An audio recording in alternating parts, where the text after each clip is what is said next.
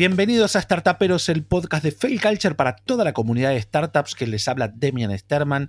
Y del otro lado del micrófono tenemos a una persona que yo conozco hace varios años, que admiro mucho su trabajo, que hace poco sacó un libro que habla de un tema muy actual, pero no es solo lo que el libro tiene, sino que el libro viene a sintetizar toda su experiencia, que va a ser de mucho aporte para el programa de hoy y para todos los startuperos y startuperas que estén escuchando.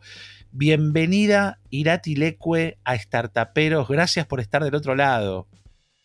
Hola Demian, muchísimas gracias a ti por invitarme, es un gusto. a todos en qué en dónde estás en este momento. Pues estoy en San Sebastián, en Donosti, en el País Vasco, en el norte de España. Y sí, es una ciudad muy bonita, entiendo que entiendo que receles. Tengo todas las razones para envidiarte un poco, ¿no? Sí, está feo que yo lo diga, pero la verdad que es una ciudad muy agradable. Sí, sí. Te pregunto, Iratileque, ¿quién sos? Bueno, es una pregunta que se puede interpretar de muchas maneras, ¿no? Yo me considero una persona al final inquieta que, que constantemente busca preguntas, preguntas que, que me inquietan y preguntas que siempre bueno, pues más que intentar buscar una respuesta directa, pues intento que sean preguntas que le den sentido a lo que hago. Y básicamente, pues para todas las personas que estén escuchando y que no me conozcan, porque me ubiquen un poquito, eh, yo hubo un momento en la facultad, yo estudié Administración y Dirección de Empresas, eh, y hubo un momento en la facultad en el que me di cuenta porque tuve la oportunidad de, constituir una empresa desde los 18 años, me di cuenta de, lo distante que está la, la realidad de, lo que realmente creemos que somos o de lo que somos capaces de hacer. Entonces, pues empecé a, estudiar por mi cuenta, empecé a sumergirme en el mundo del liderazgo, del comportamiento humano, de la neurociencia, incluso un poquito, y me di cuenta de que realmente ahí había un mundo, bueno, eh, apasionante y necesario sacarlo a la luz. Y bueno, pues monté mi propio estudio de innovación y, de procesos de facilitación eh, de equipos y de cambio cultural cosa de lo que tú también sabes mucho. Y, pues he ido desarrollando proyectos de distintos campos, he emprendido también en otras áreas. Y bueno, pues como bien sabes, ahora soy parte del equipo de Team Labs en España, donde nos dedicamos a entrenar equipos. Entonces, he dedicado toda mi vida profesional a los equipos y sobre todo a los equipos en el mundo del emprendimiento y del intraemprendimiento. ¿Qué emprendimiento tenías a los 18 años? pues mira, yo he, tenido proyectos de muchos tipos. Al final, eh, con los 18 años, nosotros lo que teníamos era una empresa dentro de la propia universidad donde desarrollábamos proyectos de, pues distintos tipos, ¿no? Desde vender souvenirs hasta organizar eventos, hasta montar campañas de marketing. Al final íbamos desarrollando proyectos. Eh, bueno, yo, yo nunca lo considero como es una startup, ¿no? Y también podemos hablar un poquito más adelante de eso, de los complejos que nos pueden entrar o no a la hora de querer emprender. Em, pero después también estuve trabajando varios años en, un proyecto que montamos donde lo que hacíamos era desarrollar una tecnología muy parecida a lo que es Siri ahora. Eh, y bueno, era un, era un acompañante telefónico es uno de los proyectos que destacaría también. ¿Y qué pasó con este proyecto? Pues mira, era un proyecto súper ambicioso. Eh, considero también que el equipo que teníamos era muy talentoso, teníamos los perfiles técnicos que necesitamos. De hecho, fuimos a una primera ronda de inversión donde fuimos a pedir como unos 2 millones de euros o algo así.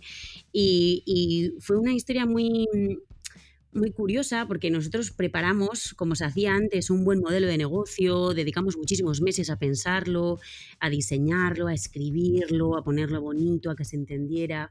Y fuimos a donde el inversor miró todas aquellas páginas, las miró así como con cara de indiferencia, las tiró así como un lado de la mesa y nos dijo, pero vosotros quiénes sois? ¿No? Como diciendo, si es que esto lo está haciendo IBM, esto lo va a hacer Google, esto lo va a hacer Apple, ¿por qué tengo que creer en vosotros? ¿Por qué tengo que confiar en vosotros? Y nosotros, RQR, mira la idea, mira la idea, que la idea es buenísima, que ya tenemos un prototipo, que ya lo vamos a testar.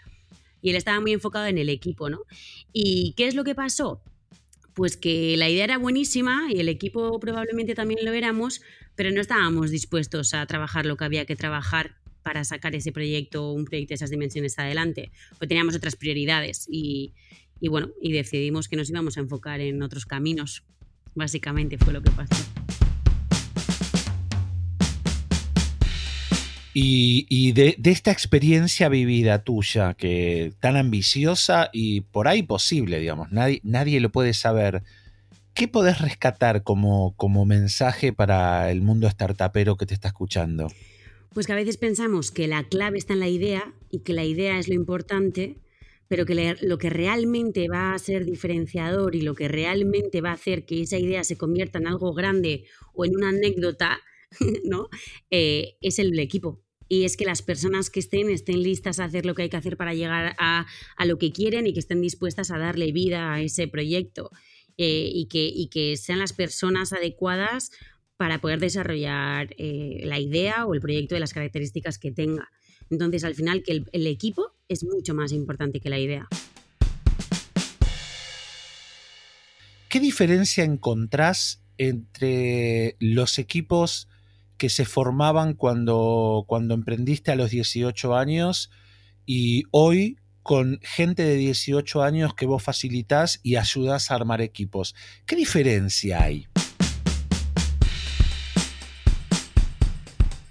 Bueno, eh, pues es una buena pregunta, porque al final muchas veces pensamos que un equipo de personas de 18 años es muy distinto a un equipo de personas de 56, por decirte algo, pero la realidad es que en la base el ser humano es un ser humano y por mucho que eso suponga una gran complejidad, al mismo tiempo significa que todos vamos con la misma mecánica, ¿no? En muchos aspectos, pero si hacemos la comparativa de cuando yo entré a lo que veo ahora, probablemente sea la manera de entender el entorno y, el mundo en el que estamos, ¿no? Eh, bueno, yo, no soy una persona, bueno, tengo 30 años, ¿no? Entonces algunos que me escucharán dirán, oye, pero si es una jovenzuela, pero la realidad es que eh, cómo era el entorno y las circunstancias entonces y cómo son ahora y por lo tanto las motivaciones que te llevan a ser parte de ese equipo son muy distintas y eso condiciona toda la realidad, ¿no? Y todo lo que sucede.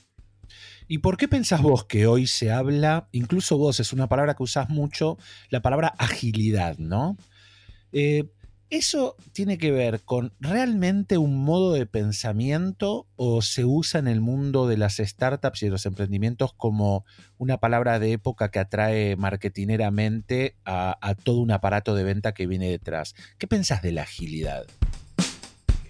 Pues mira, creo que ambas cosas. De hecho, uno de los motivos por los que yo escribí el libro era un poco para desmitificar también algunas cosas, ¿no? Porque la innovación, la agilidad, pues todo esto son palabras que, que atraen y que están de moda, pero realmente si las entendemos, desde mi punto de vista, son súper necesarias hoy en día, pero hay que entenderlas bien y bueno, cada uno puede entenderlas como quiera, ¿eh? pero mi manera de entenderlo, de enfocarlo al final, la agilidad es una cuestión de, de de la capacidad que tienes de, pararte a pensar lo necesario, ni más ni menos, y la capacidad de actuar sin tener esa idea o sin tenerlo todo atado y tenerlo todo bien. Todo cambia todo el rato, constantemente, y la realidad es que no sabemos cuál es la realidad, ¿no? Y, ahora mismo con la situación que estamos viviendo con la pandemia mundial, eh, lo estamos viendo claramente. Em, entonces, esa, la agilidad es eh, una actitud, una competencia, una manera de pensar y de hacer que te permite moverte en un entorno tan líquido y tan cambiante. Y por lo tanto, una competencia, desde mi punto de vista, completamente necesaria. Mira, nos vamos a meter eh, de lleno en este tema porque es apasionante. Yo me dejaba una pregunta para hacerte más adelante, pero viene justo para hacerla ahora, que es, entonces, ¿cómo logramos con un mundo tan líquido y tan ágil hacer foco, enfocarnos en, una manera de trabajar o, en un objetivo. ¿Cómo, ¿Cómo sugerís poder hacer foco en algo que es tan líquido? Sí, es una pregunta muy interesante porque eh, a veces tendemos o a aferrarnos a algo, ¿no? Y entendemos que el foco es como, no, yo sigo con lo mío y tengo que hacer esto y sigo y sigo y sigo, o todo lo contrario, ¿no? Nos perdemos y estamos dando vueltas y no conseguimos enfocarnos. Yo creo que al final la clave está en entender muy bien cuál es el motivo de lo que estás haciendo, por qué estás haciendo lo que estás haciendo.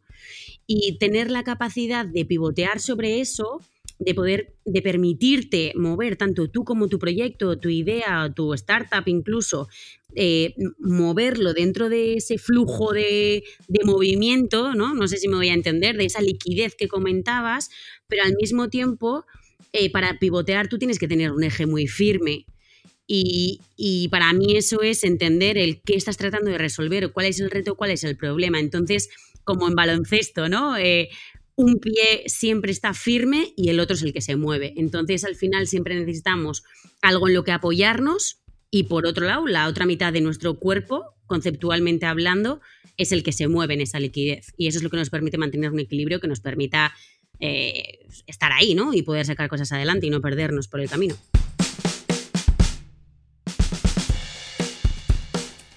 Esto es lo que están escuchando de la voz de Irati Leque. Es una facilitadora de lujo. Yo les voy a contar eh, a todos los startuperos y startuperas. Yo hace un par de años largos eh, estuve en Madrid dando una charla en una de las universidades, si no es la que yo más admiro del mundo, que es Labs. Y Irati es parte del equipo.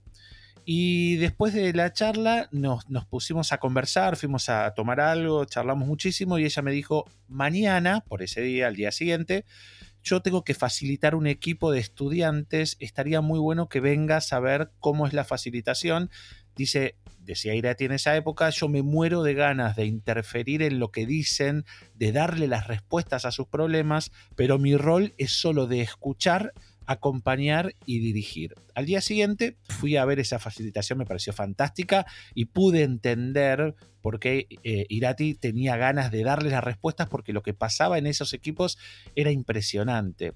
¿A vos qué te pasa o qué te pasaba en esos momentos cuando tenías que acompañar equipos? Y hablemos un poco del rol del facilitador, ¿no? De acompañar equipos, saber por ahí este, qué es lo que deberían hacer y no poder decírselos y que parte del aprendizaje de ese, de ese equipo sea llegar a un resultado con sus propias respuestas. ¿Cómo, cómo pensás esto? Sí, es, es, un rol muy interesante que cada vez está cogiendo más importancia porque los equipos necesitan de alguna manera que alguien les pueda acompañar a llegar a, a sus objetivos, pero al mismo tiempo tenemos que tener mucho cuidado porque yo creo que sé lo que tienen que hacer. Pero la realidad es que si yo interfiero, lo único que estoy haciendo es romper su poder creativo y poder y romper con, con ese entrenamiento que ese diálogo está suponiendo para ese equipo, que esa conversación eh, puede suponer para generar una capacidad de resolución de conflictos, de búsqueda de respuestas, de diseño de retos. Eh, entonces, al final hay que tener mucho cuidado cuando trabajamos en entornos de consultoría, de facilitación, incluso de coaching, eh, el entender que nuestro rol, o por lo menos el de facilitador, como yo lo veo, es acompañar a que el equipo llegue a, su mejor versión. Y sé que esto puede sonar muy banal o también como muy marketingiano, pero eh, mi trabajo al final es visibilizar el aprendizaje que ese equipo está sacando de todas partes. Cuando hablamos de innovación, que también es otra palabra así como muy de moda, ¿de qué estamos hablando? Para mí es la capacidad de generar conocimiento cuando tú puedes generar conocimiento de tu equipo acerca de cómo estás trabajando, acerca de cómo estáis hablando, acerca de cómo os estáis relacionando, acerca de cómo pensáis, de cómo estáis generando las ideas, cuando tú eres capaz de generar conocimiento sobre eso y sobre lo que el entorno te está dando y te está diciendo, es cuando puedes innovar y es cuando te puedes posicionar de una manera distinta y cuando realmente puedes ser exitoso. Si hay alguien externo que interfiere directamente eh, si la petición expresa de ese equipo, lo que está haciendo es interferir en ese camino y en ese entrenamiento. Entonces, realmente está siendo contraproducente. Ahora, para el facilitador es frustrante, ¿no? Pero, pero es cuando realmente puedes hacer un trabajo de verdad bueno. Ahora, yo aprovecho para preguntarte, los que no te conocen por ahí ya empiezan a, entender cómo sos, por cómo hablas, por el entusiasmo que pones. Este, yo tampoco te conozco tanto, pero debo decir que entre no conocerte y conocerte estoy ahí en el medio. Sé que sos muy entusiasta, sé que te gusta hablar y hablas muy bien y te sale por los poros todo este espíritu de acompañamiento de equipos.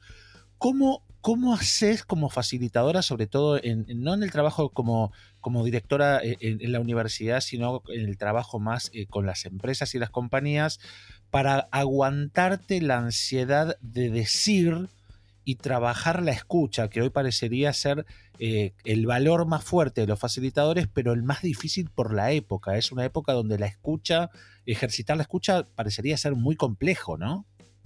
Sí, sí, sí que lo es.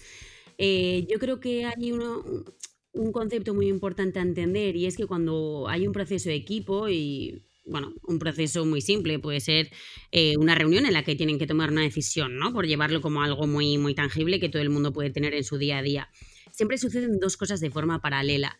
Y uno es el contenido y el otro es el propio proceso. Em, es, eh, es, como una película, ¿no? Pues la película tiene sus partes, tiene sus escenas, tiene sus cosas y después está el diálogo y está, eh, está lo que dicen, está cómo están vestidos, está si el protagonista se llama Pepe o se llama Jaime, ¿no? Entonces ahí el facilitador realmente puede aportar valor cuando ve el proceso, cuando ve el proceso de si ese equipo eh, está, se está escuchando o cuando ve el proceso de en qué fase está el equipo, si está en un momento de divergencia, si está en un momento de convergencia. Cuando tú tienes muchas ganas de hablar, muchas veces es porque te estás perdiendo en el contenido. Tú estás escuchando el contenido, lo que están diciendo, y no en por qué lo están diciendo, qué es lo que les inquieta, el qué es lo que necesitan. Entonces, eh, es muy importante que te puedas mantener en el proceso y para eso necesitas escuchar. ¿Qué es lo que ¿qué es lo que podemos interiorizar para poder escuchar mejor? Pues un concepto que a mí me gusta mucho que es no te escucho para responderte, sino para entenderte. Eso eh, podría ser un tip, ¿no? Es como un ejercicio de por qué estás escuchando. O sea, no te estás metiendo en la temática, estás como trabajando otro tipo de entramado, ¿no? Es esa escucha. Sería como intentar leer entre líneas intentar leer entre líneas. Eh, y a mí una de las cosas que me ayuda mucho también como, por, como tip, ¿no? Como decías, es tener un, un blog de notas. Un blog de notas en el que yo, mientras escucho, escribo y dibujo. ¿Qué escribís y qué dibujás? y lo que me sale. Preguntas que me gustaría hacerles, cosas que me gustaría decirles, porque muchas veces eh, nos han enseñado en general a que el que da la idea es el que aporta valor. Entonces, cuando tú te callas y no intervienes, parece que estás dejando de generar valor. Y primero por tu ego y segundo porque, oye, pues tienes la buena voluntad de generar valor, tu cuerpo siempre te va a incitar a hablar, a decir, a interponerte, a, cortar este proceso creativo, como yo decía, ¿no? Entonces, yo muchas veces escribo cosas que me gustaría decirles y por lo tanto yo me, me, quedo más tranquila, sé que no se me va a olvidar y oye, pues esto está escrito ahí, después lo puedo mandar o lo puedo sacar en un momento más adelante. También preguntas que me gustaría hacerles, que en algún momento se las haré. Incluso ideas que se me ocurren mientras les estoy escuchando y puede ser ideas acerca de cómo funciona un equipo, ¿no? De, oye, mira, pues este le ha preguntado esto y se ha enfadado el otro, ¿no? Entonces probablemente estén diciendo que hablan de si el producto tiene que ser verde o azul, pero ahí hay otra cosa por detrás, ¿no? Entonces pues voy escribiendo y voy recogiendo todo lo que veo.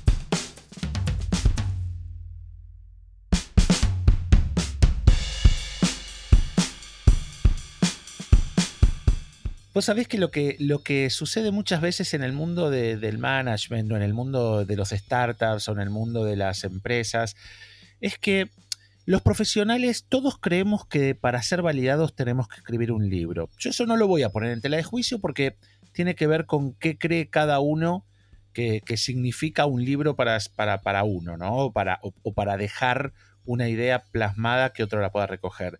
También sucede que no todos pueden escribir un libro y ahí entra otra discusión, ¿no? La discusión de quién lo puede escribir por vos. Este, ahí aparece todo el mercado del ghostwriting, y que tampoco lo vamos a poner en tela de juicio. A mí lo que me interesa decir de todo esto, y es para preguntarte, ¿qué pasa con una persona? Porque vos publicaste un libro que es el Liderazgo Ágil, y yo fui como parte, te fui siguiendo en paralelo todo tu proceso, ¿no? Desde la primera vez que hablamos, cuando yo te decía, vos tenés que escribir un libro y vos me decías, me muero de miedo, hasta un par de años después donde sí llegaste a publicar tu libro y todo el proceso.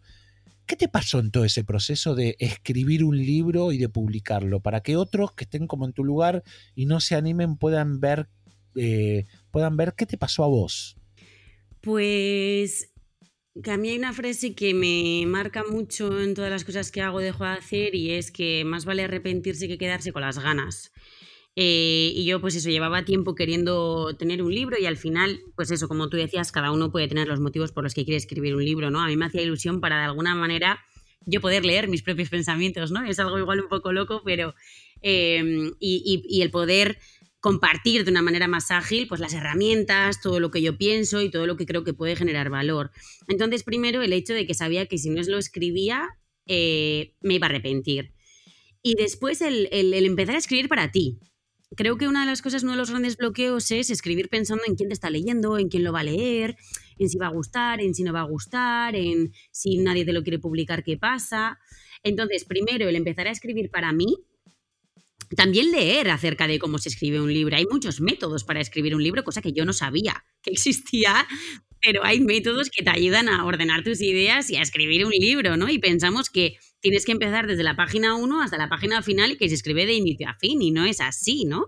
Entonces, encontrar también el método y por último también entender que tú puedes autopublicar tu libro, que no necesariamente tienes que ser el mejor de una editorial para que te lo publiquen, ¿no? Hoy en día hay muchas facilidades para poder autopublicar tu libro. Y mm, fue lo que hice yo, sí, efectivamente.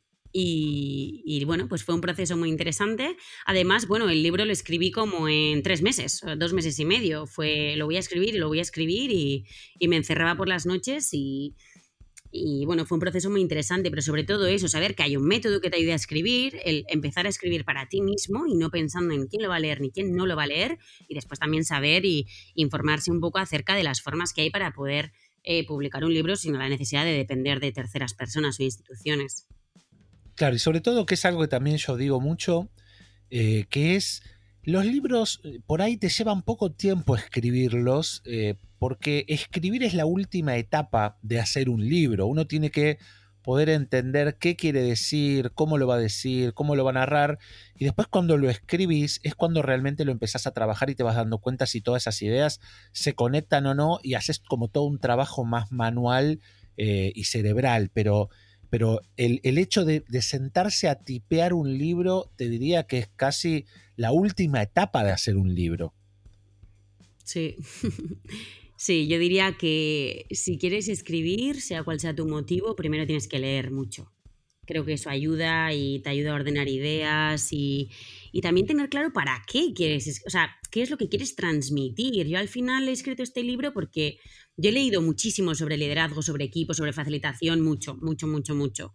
Eh, y, joder, pues yo echaba de menos un libro que fuera ágil, no puede haber...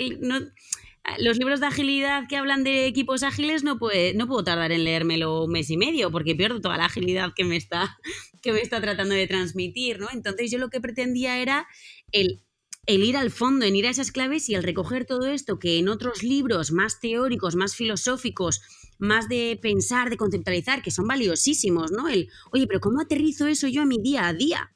Entonces yo echaba de menos un libro así y pensaba que yo tenía experiencia y conocimiento eh, para, para, poder aportar eso, ¿no? Y dije, bueno, pues si a mí me interesa, probablemente habrá alguien más a quien le pueda interesar. Entonces, tener muy claro qué es lo que quieres contar. Eso es, eso es muy importante desde mi punto de vista. Y vos trabajaste el tema de los liderazgos ágiles, ¿no?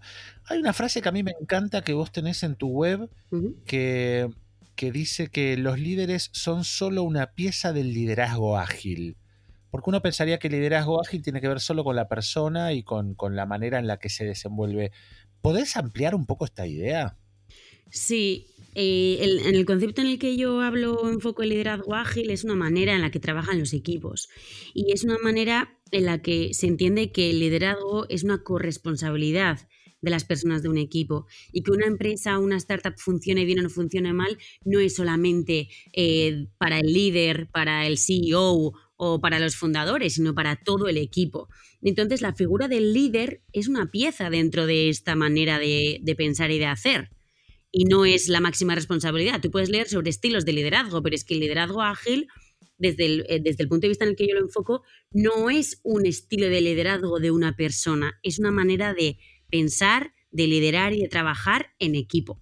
Y a vos, vos que sos una persona que está como muy metida en el mundo profesional y en el mundo de la formación, ¿qué compañías admirás por cómo, por cómo trabajan su agilidad? Pues mira, eh, qué buena pregunta, porque estoy bastante desencantada.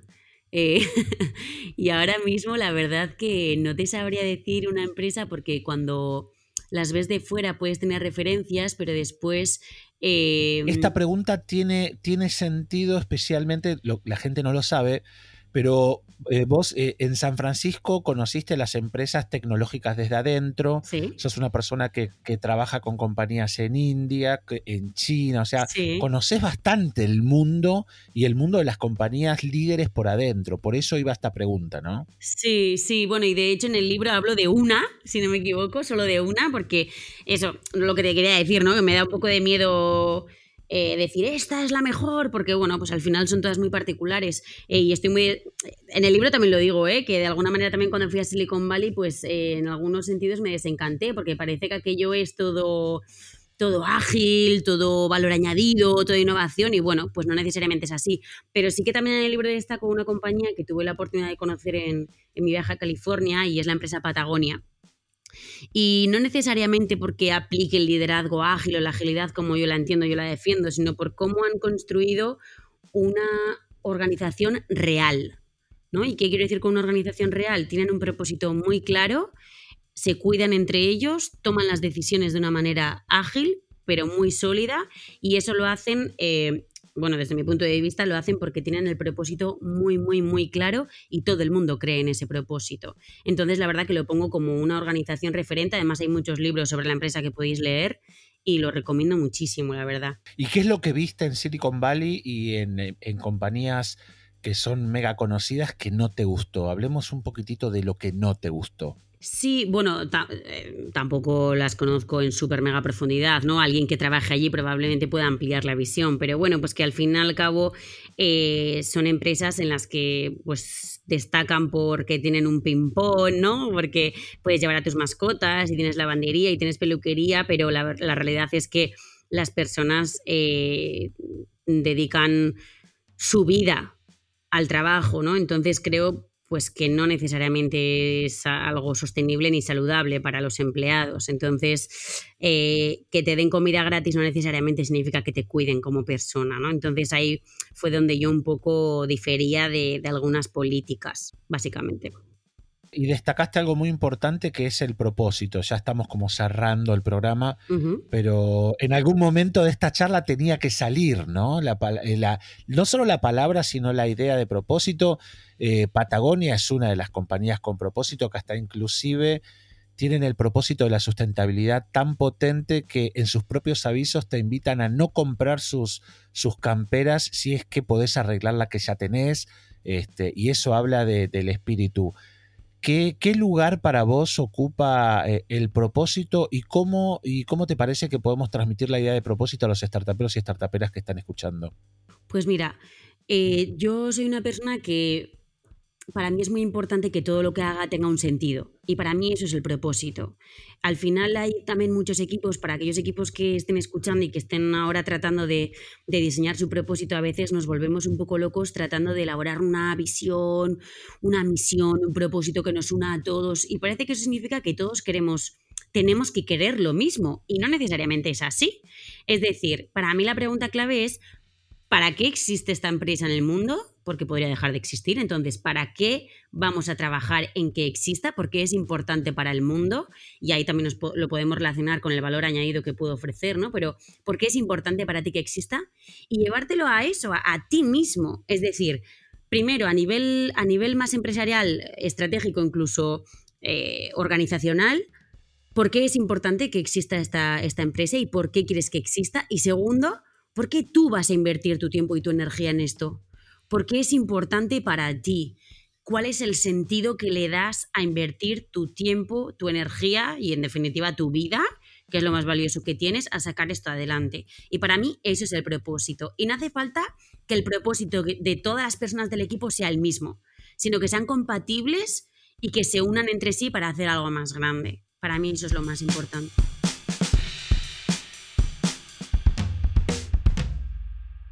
Vos que estás en el mercado de la formación de líderes, eh, estás en, la industria de, la creación de startups y lo haces alrededor del mundo. ¿Cómo ves el mundo hacia adelante y hacia dónde tendríamos que mirar para poder estar atentos a por dónde va a pasar la transformación? Pues bueno, eh, partiendo de la base de que nadie sabe lo que va a pasar, em, yo lo que creo es que eh, el, otro día, ¿no? Justamente subí a mis stories una reflexión que hacía acerca de que ahora muchas organizaciones se tienen que reinventar, ¿no? Para, hay muchas empresas que se tienen que reinventar eh, y ver de qué manera cambian su modelo, pues porque la pandemia las ha sacudido muy fuerte, ¿no? para mí la clave está en aprender a identificar retos constantemente. Es decir, problemas en el mundo hay y los va a haber siempre. Y para mí las empresas son eh, la mayor herramienta para generar impacto social del bueno. Entonces, eh, que para mí lo más importante es que las organizaciones internamente aprendan y se entrenen en identificar cuáles son esos retos y en construir proyectos y en construir servicios y productos que den valor a eso. Y esto sé que parece algo muy básico, pero muchas veces hablamos y preguntamos sobre las tendencias pensando en, bueno, ¿qué es lo que va a estar de moda el año que viene o hacia dónde vamos, ¿no? ¿Cuál es el perfil que más se va a buscar el año que viene? ¿Qué tipo de empresas van a tener éxito de aquí a tres años? Pero la realidad es que, por mucho que yo me pueda inventar una respuesta, no sabemos qué es lo que se va a necesitar. Entonces, aparte de la digitalización, que me parece algo como muy, bueno, es evidente, ¿no? Que la tecnología ya es parte de nuestra vida, em, creo que la clave va a estar ahí y en que esas grandes estructuras, esas empresas que son grandes estructuras, van a tener que adquirir cada vez más una mentalidad startupera. Así que tu podcast, vamos, va a venir estupendísimamente a todas estas corporaciones porque necesitan la agilidad de diversificar su negocio para constantemente nacer y morir. Creo que esa va a ser la tendencia, nacer y morir, nacer y morir. Bueno, la mirada de una persona que en este momento, desde San Sebastián, eh, nos dice un poco cómo ve el mundo, ¿no? Con un trabajo impresionante. Yo los invito a todos a seguirla. Iratilecue va a estar, va a estar, este, van a estar todos sus datos al pie del podcast. Irati, última pregunta de este programa. Y me encanta esta pregunta porque te deja abierto el micrófono eh, y la pregunta es, ¿hay algo que yo no te pregunté que a vos te gustaría responder? Mm, ¡Qué buena pregunta! simplemente, simplemente daría, no sé si ánimos, pero sí que diría a todo el mundo que, está tratando de, emprender, que, que tiene ya una startup o que la quiere montar, que pues un poco reiterar en lo que he dicho, que la idea es importante, pero ni mucho menos es el centro, que lo importante es entender bien qué, qué, qué reto, qué problema está tratando de resolver y que, que entienda que, el propio equipo que tiene es el mayor valor añadido que va a tener eh, su, su startup y por lo tanto que es donde tiene que poner gran parte de la estrategia. Entonces, bueno, pues diría simplemente eso. Que no es poca cosa, ¿eh? Y si la gente... No, no.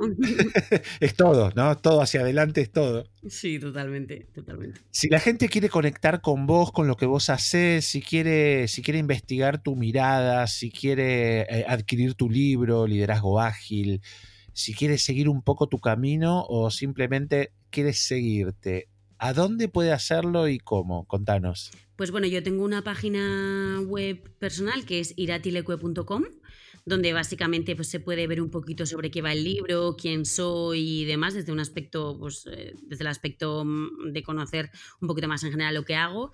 Y si no, pues estoy en las redes, sobre todo en Instagram y en LinkedIn, y, y ahí tengo. Ahí está, ahí estoy, estoy en la nube. Síganla, síganla, vean lo que hace, siempre esa frescura este, y esas ganas de aprender, mucha curiosidad hay en, tu, en, todo lo que estás haciendo. ¿eh? Mucha, se nota que hay mucha curiosidad de tu parte. Sí. A todos los que están escuchando, muchísimas gracias. Irati, muchas gracias eh, a vos por hacerte de este espacio y conversar y, poder transmitirnos todo lo que parte, no todo, de lo que, de lo que sabes y lo que haces. A todos eh, los startuperos y startuperas, si se quieren comunicar con nosotros, pueden hacerlo a info failculture.com. Si se quieren comunicar conmigo, pueden hacerlo a arroba Sterman en todas las redes. Irati, te mando desde acá un abrazo muy grande. Abrazo de codo, ¿no? Todavía. Sí, sí, sí, sí. Choque de codo. Muchísimas gracias a ti por invitarme. Ha sido un gusto, la verdad. Bueno, y a todos ustedes, como siempre les digo, si les gusta este programa, pásenlo, armemos comunidad y, discutamos temas que a startuperos y startuperas nos, nos interesen y nos seguimos comunicando, seguimos siempre invitando a gente que aporte a esta comunidad y abra un poco la cabeza. A ustedes muchas gracias por escuchar. Chao.